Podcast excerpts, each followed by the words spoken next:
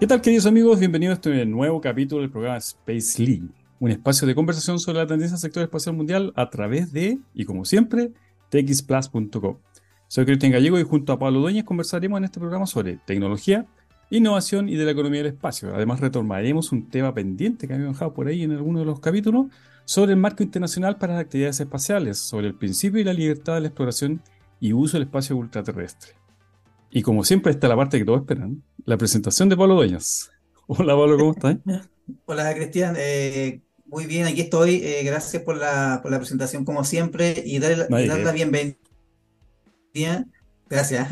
Y dar la bienvenida también al público y a quienes siguen el programa Spacely por siempre acá por txplus.com. Y para ya eh, entrar en materia del tema del día de hoy, hoy día va a ser un, eh, un tema mm, no muy relacionado al tema de tecnología, del espacio que Un estamos poco más denso, dices tú, Pablo, ¿no? Es un poco más denso, pero es súper importante que el público también tenga noción de lo que es el derecho espacial.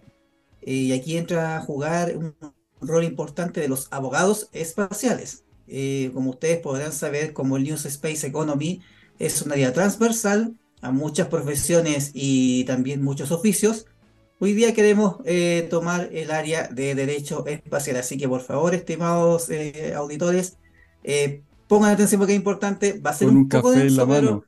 sí, con un café en la mano, pero es muy importante que ustedes también eh, conozcan de este gran mundo del derecho espacial. Y, eh, y esto se refiere directamente a lo que son los tratados en el uso del espacio ultraterrestre. Los tratados, ojo, son parte también de las consecuencias de la carrera espacial entre las grandes potencias durante la Guerra Fría y que también fue un tema de conversación en uno de los capítulos de Space League. Eh, y esto también se originó porque en ese entonces eh, hubo un incremento de la carrera armamentista. El desarrollo de misiles, sistemas de propulsión, cohetería y otra tecnología que era desconocida en esa época. Entonces, a raíz de esta, de, de- de- de- de esta gran generación de, la carrera armamentista y del uso del espacio, fue un día, el 27 de enero de 1967, eh, se firmó el Tratado del Espacio que consagra el derecho espacial, es decir, sobre los principios que deben regir las actividades de los, de los estados en la exploración y utilización del espacio ult- ultraterrestre, incluyendo la Luna y otros cuerpos celestes, ¿ya? Exacto. Sí, eso lo O sea, habíamos visto, lo hemos tocado en algunos otros capítulos. Sí, imagínate, Cristian, eh, que ya desde ese año, estamos hablando de la década del 60, eh, próximo al 70, ya se estaban eh, elaborando las reglas para cuidar de definir actividades Mm, sustentables en la Luna, por ejemplo, que ahora mm. también son aplicables a cuerpos celestes como el planeta Marte. Bueno, para continuar, este tratado fue firmado en ese entonces eh, por el embajador de la ex, de la ex Unión Soviética, el de Reino Unido, Estados Unidos, también el secretario de ese mismo país. Y, y- y esto, eh, lo- quiero solamente leer, leer textual, eh, solo el primer artículo, son muchos artículos, pero el primero eh, se los voy a leer porque aquí ustedes van a, van a comprender muchas cosas de lo que está ocurriendo ahora con la carrera espacial, SpaceX, Virgin Galactic, o ir a explorar el planeta Marte, o estas sondas de Saki 16, etcétera. Mira, acá dice, el espacio ultraterrestre, incluso la Luna y otros cuerpos celestes, estará abierto para su exploración a todos los estados sin discriminación alguna, en condiciones de igualdad y de conformidad con el derecho internacional, y habrá libertad de acceso a todas las regiones de los cuerpos celestes. Mira tú, Mira, sí. fíjate. O sea, este, este artículo asegura que todas las naciones pueden utilizar el espacio como un medio para lograr algo o hacer algo, pero ese algo eh, podría ser perfectamente desarrollo de soluciones tecnológicas, investigación, exploración, inclusive la, la explotación de recursos, pero sin realizar actividades militares o que podrían generar daño o lesiones en las personas, es decir, con fines pacíficos, ¿ya? Mm. Eh, así que ¿Te puedo, te puedo eh, hacer un comentario con Sí, respecto a sí, esto por antes que se me olvide? Sí, ¿Te acuerdas que habíamos conversado en unos capítulos atrás sobre el Sputnik? Que eh, el fue lanzado, fue el primer satélite que fue lanzado en 1957. Pero meses antes, a- a- tres o cuatro meses antes del lanzamiento del Sputnik, la Unión. Soviética ya estaba probando con los misiles balísticos, que tenían Mira, alcance intercontinental. Entonces es sumamente importante todo lo que tú estás leyendo con respecto al uso pacífico del, del espacio ultraterrestre. ¿eh? del Es como un dato nomás, un Sí, dato, un es datito un ahí dato, al sí, paso. sí. Así que eh, eso es parte también de, de las causas que finalmente convergieron a, a realizar sola- a- no solamente a este tratado, hay cuatro tratados más, pero no los vamos a leer todos, ¿sí? Es solamente dar un, eh, un contexto general de, de cuál es la importancia de la aplicación de cada tratado. Ahora, la, eh, el otro destacable también que queremos eh, compartir es que el, el- el tratado establece que la Luna y otros cuerpos celestes estarán abiertos a la investigación científica y los estados facilitarán y fomentarán la cooperación internacional en dicha actividad. ¿Ya? Eh, ahora, las personas que nos están escuchando en estos momentos se preguntarán cuál es el vínculo o relación que tiene el- estos tratados con el New Space eh, y el auge de la industria espacial, que busca expandir tanto su negocio en el espacio como en la Tierra. Pero le tengo al, al público acá muy buenas noticias porque Cristian Gallegos Mm. le contará a continuación algunos detalles. Ah, me, lo, me lo dejas ahí dando bote la, la Sí, noticia. sí, Mira, fíjate, lo hemos conversado en varias oportunidades nosotros ya, y parte de los temas que hemos tratado en nuestro programa. Para recordar, ¿te acuerdas? Hablamos de astrominería, del lanzamiento de las nuevas misiones, como la que analizamos de Psyche 16 a este asteroide de un, de un núcleo planetesimal, y los nuevos diseños. Esto parece que no lo abordamos muy, muy, muy a fondo. Son los diseños los sistemas de lanzamiento, la SpaceX y todos estos tipos de, de empresas con lanzadores nuevos que han abaratado los costos. Incluso el lo que sí hablamos del turismo espacial. Eh, ¿te acuerdas con lo tocamos sí, con Star Wine? Me parece que lo, lo vimos ese tema. sí, sí, lo, lo- vinculamos también a esa industria. Sí, pues son hechos y actividades que tienen como objetivo realizar negocios con fines pacíficos. Claramente son pacíficos. Sin embargo, aquí viene lo complejo, fíjate. Existen países que no han, no se han suscrito a estos tratados. Y además, y lo más eh, delicado de todo es que son potencias espa- espaciales, que efectúan actividades sin avisar y- o solicitar permisos correspondientes. Además, no tienen Mira, conocimiento de sus intenciones. Nosotros no sabemos que, para qué realmente están utilizando el, el espacio ultraterrestre porque no tienen la obligación tampoco de informarlo. Y si claro, dentro de sus proyectos incluyen armas o otros sistemas te- tecnológicos de- relacionados con el armamentismo. ¿Por qué son necesarios todos estos permisos o notificaciones? Bueno, un poco la temática de lo que habíamos abordado. Es debido a que se debe adoptar las medidas de resguardo para no generar impactos negativos. ¿Ya? Por ya, ejemplo, causar un accidente o colisión de satélite. que ahí hay un- dos minutitos más, vamos a tocar sobre ese tema. Viajar a la Luna o. Marte para apropiarse de ello. Pues imagínate que llega alguien, coloque su bandera, de esto también lo hablamos. Coloque su bandera, no, esto es mío, nadie más puede. No, no, eso tampoco está, Oye, hay, está hay, siendo hay, hay un chileno, hay un chileno, Cristian, que, que en algún momento dijo la luna es mía, o yo compré la En, en la luna, década del 60, creo. ¿cierto? No, no sé si que es mito urbano, lo vamos a averiguar. No sé, pero fue, pero fue igual hace un tiempo, no, no, no me acuerdo, pero sí tengo noción de que algún chileno dijo, no, la luna eh, yo la compré creo que lo pasó ante notario, pero eso lo vamos a averiguar, porque parece que es un mito urbano, así no, que no ojo también a que, ojo Cristian, a aquellos románticos cuando dicen, oye, te quiero regalar la luna, o la luna es Te tuya. regalo la luna. Ojo con eso, No no le crean, no le no crean, crean. por favor. O bueno, eh, siguiendo con el tema ya que- del comentario de Pablo. El tema de sentar bases militares en la Luna también se, incluso es más, hace en la década, en la década del 60, 60 si no mal recuerdo, eh, la Unión Soviética tenía un proyecto de lanzar un, no, Estados Unidos tenía el proyecto de lanzar un armamento nuclear a la Luna para demostrar que ellos podían alcanzar antes de, bueno, son puras locuras.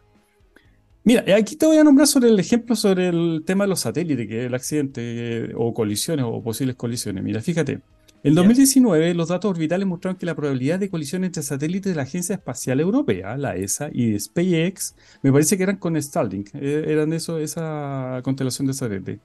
Se está volviendo, se está volviendo preocupantemente alta el tema de, de colisionar en órbita. Y mira, mira cómo son las cosas.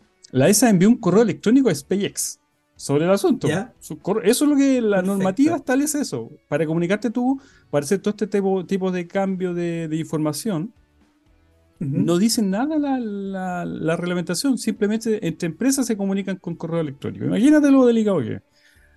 Y como no existe tráfico, reglas de tráfico espacial que obliguen a los operadores a mover satélite cuando existen riesgos de colisión, y eh, SpaceX tampoco le dijo, oye, sí, no, dijo que ellos no iban a mover su satélite. Entonces, ¿qué es lo que hizo la ESA? Reaccionó y realizó la maniobra para evitar la colisión y así mitigar en conjunto todo lo que podría ocurrir. Ahora, perfecto. Uno puede decir, pero ¿por qué no lo hace SpaceX? ¿Por qué no tiene la obligación? ¿Y por qué lo hizo la ESA? ¿Y por qué no lo hizo SpaceX siendo una empresa privada?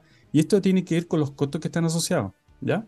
Por ejemplo, uno de los pocos costos que tú puedes averiguar para, al, al momento de movi- movilizar un satélite, que es la, eh, es la reducción de la vida útil dinámica que tiene el satélite de partida. Imagínate, mira, aquí tengo tres puntitos.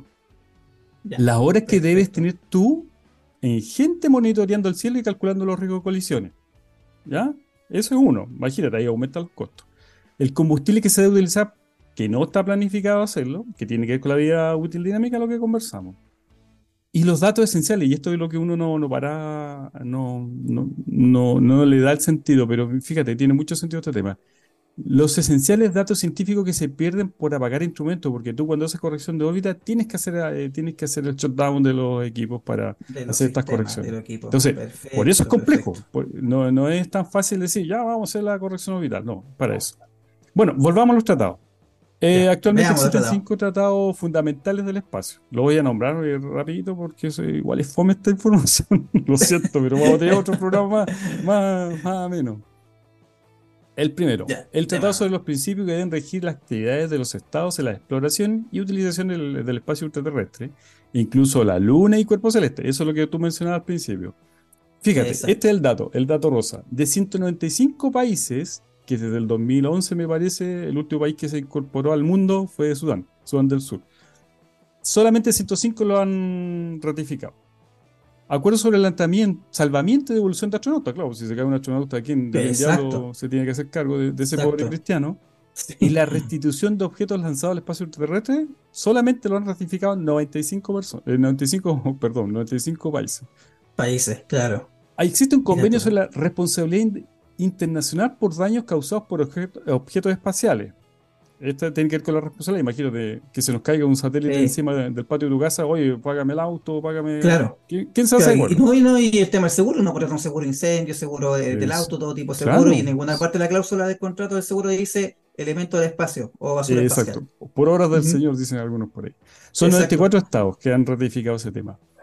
el, otro, está el otro convenio que registro de objetos lanzados al espacio ultraterrestre. 63 estados solamente lo han ratificado. Y el último, para hacer la cortita, regir las actividades de los estados de la Luna y otros cuerpos celestes, solamente 17 de 195. ¿Ya? ya. ese, ese es el nivel que te puedo mencionar yo. Sí, oye, y estos cinco tratados que también eh, tú comentaste tienen un fin común, que ya lo hemos conversado al principio del programa, que es regular el uso del espacio con fines pacíficos. Y a propósito de los primeros días de noviembre, eh, estuvimos participando eh, con, con, con, UNOSA, ANEPE y el Sistema Nacional Satelital en un taller de práctica, en la que, bueno, agradecemos la, la invitación extendida por aquellas entidades y nosotros ahí tuvimos la oportunidad de comprender casos prácticos eh, por ejemplo, eh, el caso de, enviar una sonda a Júpiter, un caso muy, muy, muy, muy, muy atractivo, y que justamente uno de esos sistemas fallaba eh, y la sonda colisiona con, con, ese planeta y, contamina la superficie. Con, con unas lunas de Júpiter, no con Júpiter, con una de las lunas de Júpiter, y contamina parte de la superficie.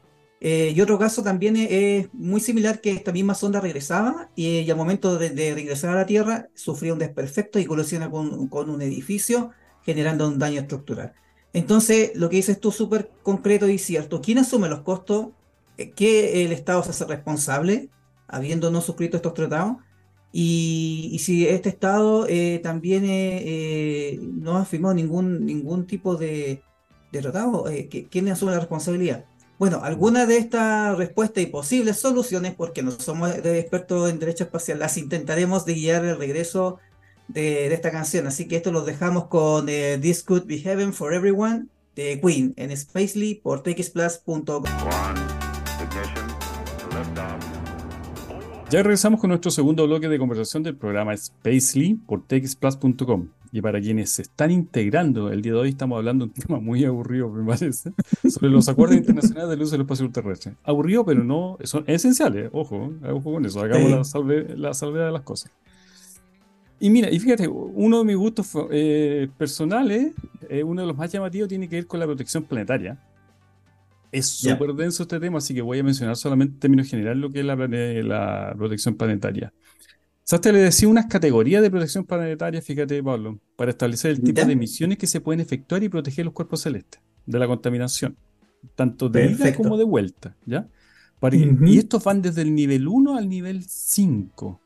Y intermedio hay unas clasificaciones medias técnicas que van con el 2 Plus y el 5 con o sin restricciones. Pero ¿para qué diablos es este tema? Significa que hay determinados objetivos enfocados en la protección de contaminación planetaria, ¿ya? Conforme a las misiones que se realizan en los cuerpos celestes. Eso es lo, básico, lo medular de esta, de esta planificación, de esta, de esta protección planetaria. Y Perfecto. y claro, ¿y a cuáles cuerpos celestes también? No pueden ser todos. Donde existe, y aquí quiero que coloquen atención, porque esto es, una, es la clave de la protección planetaria. Y dice así, donde existe un interés científico significativo relacionado con el proceso de evolución química y del origen de la vida. ¿Se dan cuenta? Ese, es el tema que eso es lo que se busca proteger, para que en algunas futuras exploraciones no haya contaminación cruzada de elementos biológicos o, de otro tipo desde la Tierra hacia esos cuerpos celestes y, al revés también. estas, existen estas cinco misiones que mencionaban, eh, que están definidas conforme a ciertos planetas o ciertos cuerpos celestes. Por ejemplo, en la categoría 1, yo estoy leyendo aquí a la izquierda porque tengo mi teleprompter en este otro lado. Ya, démosle nomás. Están mencionados, están, aquí se encuentran los siguientes cuerpos celestes: el Sol, Mercurio y la Luna de Io. ¿ya? En la categoría 2 están casi todos, casi todos los cuerpos celestes, exceptuando Io, que ya se mencionó, Europa por tener mares de, y aguas, eh, Titán y Encelado. Y todos los demás, incluso eh, incluyen acá los objetos del cinturón de Kuiper, los que están fuera del, eh, el cinturón de Kuiper lo, vimos alguna vez, es un cinturón de asteroides que están por fuera del, sistema solar. En la categoría 3 está Marte, Europa y Encelado. La categoría 4, Marte, Europa y Encelado nuevamente, pero esto es para las sondas de entrada y módulo de aterrizaje. O sea, esta categoría 4 de protección está dedicada al, ingreso a esos planetas o a esos cuerpos celestes. Y hasta llegamos a la categoría 5 que tiene restricciones que, mira, lo voy a leer, lo voy a leer porque esto es importante. Ya, perfecto. categoría 5 sin restricciones tiene que ver con muestras de lugares considerados para la opinión científica que no tienen formas de vidas indígenas, o sea, del lugar. ¿Ya? Y la categoría con restricciones, que es la 5 también, muestras de lugares considerados por la opinión científica que pueden tener forma de vida indígenas incluyen la prohibición absoluta del impacto destructivo al entorno. 1. Contención de todos los hardware devueltos por contacto directo con el cuerpo objetivo. 2. Y contención de cualquier muestra no esterilizada de vuelta a la Tierra. O sea, con eso tú evitáis todo tipo de contaminación. Imagínate, yo pensando. Eh, en la Antártica hace poco pudieron revivir un, una bacteria, no, un gusano fue, un gusano, que llevaba 5.000 años eh, congelada en las capas de hielo. Imagínate que ocurra lo mismo en, estos cuerpos celestes. Imagínate la contaminación si se ve eh, favorecida por las condiciones terrestres. Y aquí generamos una epidemia o una pandemia general. Es por eso son estos niveles de, o categorías de protección. Y volviendo a algunos de los datos o casos que mencionó Pablo, y estos son un poco más, más accesibles de entender, son más, más Vamos a, la, vamos a la práctica. A la práctica, claro. A la práctica, eh, para que, para que lo, lo vincule y lo relacione. Oye, a propósito, disculpa que te interrumpa, ojalá que no haya ningún abogado de derecho espacial que nos esté escuchando si el tema no, es aburrido, no es denso, sí. No, no es denso. Eh, no es denso para que, para que si en algún momento un abogado de derecho espacial esté viendo el programa y entienda que por algo lo tocamos también. Pues, sí, estamos incluyendo todo, todo súper importante. Ya, Cristian, sigamos. Ya. A ver, volviendo a los, casos que mencionaste tú, aquella sobre la sonda que regresa a la atmósfera y por fallas de navegación colisiona con un edificio. en el extremo caso que ocurre eso. Según los tratados, el responsable sería el estadio que la construyó. No es menor. Ellos serían cargo de todo este tema. Diseñó o promocionó esta misión. Entonces son, toma todo eso, todo ese, ese ámbito que es transversal a lo que son las misiones. Es decir, aquellos organismos que tuvieron participación directa o indirecta y quienes asumirán las responsabilidades. O sea, aquí no es solamente el lanzador, por ejemplo, SpaceX lanzó una nave chilena y esta nave o un satélite se estrelló en una mm, finca argentina y mató 50 vacas. ¿Qué se hace responsable de esos costos? Ahí está claramente establecido. Bueno, ¿y qué pasa con las soluciones? ¿Quién toma las decisiones? ¿Qué nos podrías contar de eso, Pablo? A ver si que nos puedes ilustrar. Ya, perfecto. Ahí también te doy tiempo para que te recuperes. mucho tema conversación, el tiempo también es poco, pero el tema es fascinante, entretenido. Y volviendo ya a lo que son los casos de, el caso expuesto de que llega esta sonda de con muestras y chocara o colisionara con, con un edificio y generaría daño, lesiones, también puede generar lesiones a las personas. Eso, sí, Eh, pues. Mira, en estos casos que son bien complejos, mira, se podría llegar a una solución. Mediante algunas herramientas, eh, por ejemplo, establecer algún mecanismo de solución de controversia entre los actores que lideran estas misiones eh, y otra que se utilizaría, eh, digamos, en el, eh, en, en el contexto de cuando hay estados comprometidos, sería, mira tú, en la Corte Internacional eh, de Justicia Ya. también es parte de los mecanismos que podrían llegar a un acuerdo.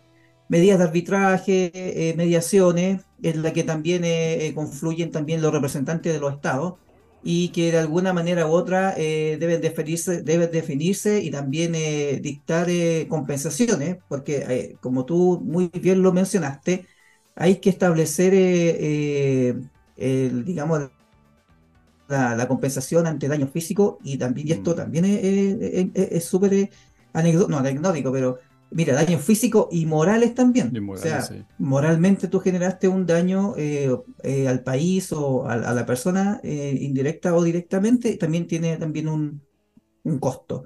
Bien, si bien esto es solamente una guía que, si aplicamos este caso, que buscamos solucionar esta problemática, pero eh, sin embargo en el mundo existen organismos como la Oficina de Naciones Unidas para Asuntos del Espacio Exterior, la UNOSA, también eh, eh, la Fundación eh, Secure World Foundation y otras agencias que buscan capacitar y preparar a los estados en estas materias. Así que si bien existe el interés y también la, la buena disposición de los estados, siempre y cuando se hayan suscrito a estos tratados. Oye, Pablo, mira, discúlpame, disculpa que te inter- Sí. ya, Se me acaba de, me acabo, me acabo de acordar de los últimos minutos que nos quedan. Me acabo de acordar de un, de un fenómeno, no un fenómeno, sino una- un, un, un elemento que tenían consideradas las misiones rusas, dentro del equipo que tenían los rusos, ¿Ya? para justamente hablando de todo este tema donde de repente tú no sabes dónde vas a caer. O sea, está planificado, pero muchas veces por algún problema de, de navegación caes en otro. Entonces los rusos, el- a- ellos aterrizaban en la estepa siberiana. Y, y uno de los, de los problemas que tuvieron una de estas tripulaciones que justamente fueron desviadas de su curso normal, se encontraron con osos y lobos. ¿Ya? Entonces estuvieron a punto de morir estos tipos. Estuvieron ahí Dentro- expuestos. Claro, y dentro de estos fauna. temas, eh, me acabo de acordar, la fauna, la- claro, pues tú no sabes dónde Sí, a por la fauna ahí, claro. ujú. Dentro de su equipo de sobrevivencia llevaban un hacha y una escopeta. Mira, es válido, Eso, o sea, es, es válido, es válido. Claro, eso, es eso válido no me quería, que- me quería No, pero un dato súper, es, es un dato, es, es un dato eh, anecdótico, pero sí eh, eh, también da cuenta de la realidad que se vive en caso que alguna tripulación eh, pueda eh, eh, tener algún encuentro con la fauna, no solamente aquí en la Tierra, ojo, por eso está el Tratado de Cuidado de Astronautas, si van a la Luna o van a Marte, también se encuentren con algo, con algo que no sea, eh, que no, que no estén acostumbrados, eh, sí las naciones que- encontraran con vida en, en Claro. esos lugares. Claro, y, y ahí, independiente de las naciones, pueden ir eh, los norteamericanos, los rusos, los ucranianos, etcétera, pero estos, estos, estos tratados buscan eso, cooperación internacional y colaboración en caso de, de, de situaciones extremas como la que tú contaste. Sí. Eh, así que, bueno, ese fue el, el tema que queríamos compartir con ustedes. Yo sé que el tiempo se nos agota rápidamente. Eh, esperamos que este tema haya, si bien es denso, porque es mucho tema tratado, es súper importante que lo sepan. Eh, bueno, y llegó la hora de despedirnos, Cristian. Eh, ha sido un placer compartir con ustedes, lamentablemente. Nos veremos en el próximo capítulo para seguir conversando sobre actualidad del New Space. Y los dejamos con la siguiente canción. ¿ah? Esto es Movie con We Are Made of Stars. Gracias por acompañarnos y nos veremos pronto. Hasta luego. Ya que estén bien.